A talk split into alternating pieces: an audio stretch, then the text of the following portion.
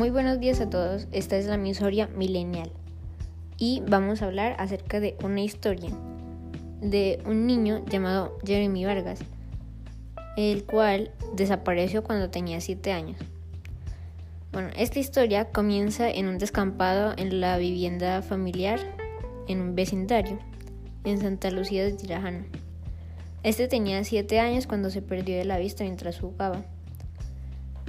Eh, la familia pidió a las autoridades investigar el caso, pero por falta de pruebas tuvieron que cerrarlo.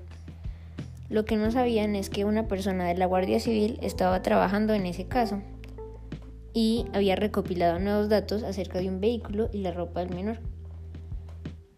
Así que le dijo a los vecinos y a la familia que ah, ayudaran a mantener contribuyendo el caso para que siguiera vivo el caso y no lo cerraran de nuevo.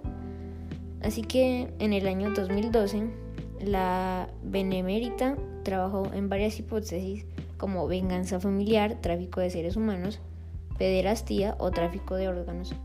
Y por esto investigaron a 195 personas. Y de este modo, el 1 de junio del 2016, sí, se demoraron cuatro años, la Guardia Civil localizó a un sospechoso de la desaparición y homicidio de Jeremy. Este era Antonio Ojeda, alias El Rubio, que se encontraba en prisión desde 2015 por abusar sexualmente de otro menor. A finales de ese mes, el sospechoso fue trasladado a la cárcel de Juan Grande y este se llevó hacia un juez, pero se negó a declarar y a ofrecer muestras de ADN.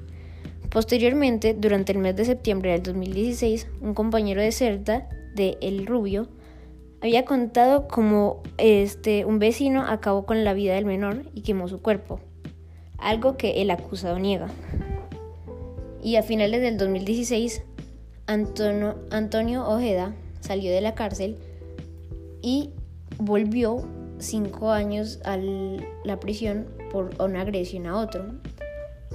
Y en ese momento, otro compañero de prisión contó que tras conocer esa sentencia, se hundió y dijo que el caso de Jeremy se le había ido de las manos y tuvo que desaparecerlo.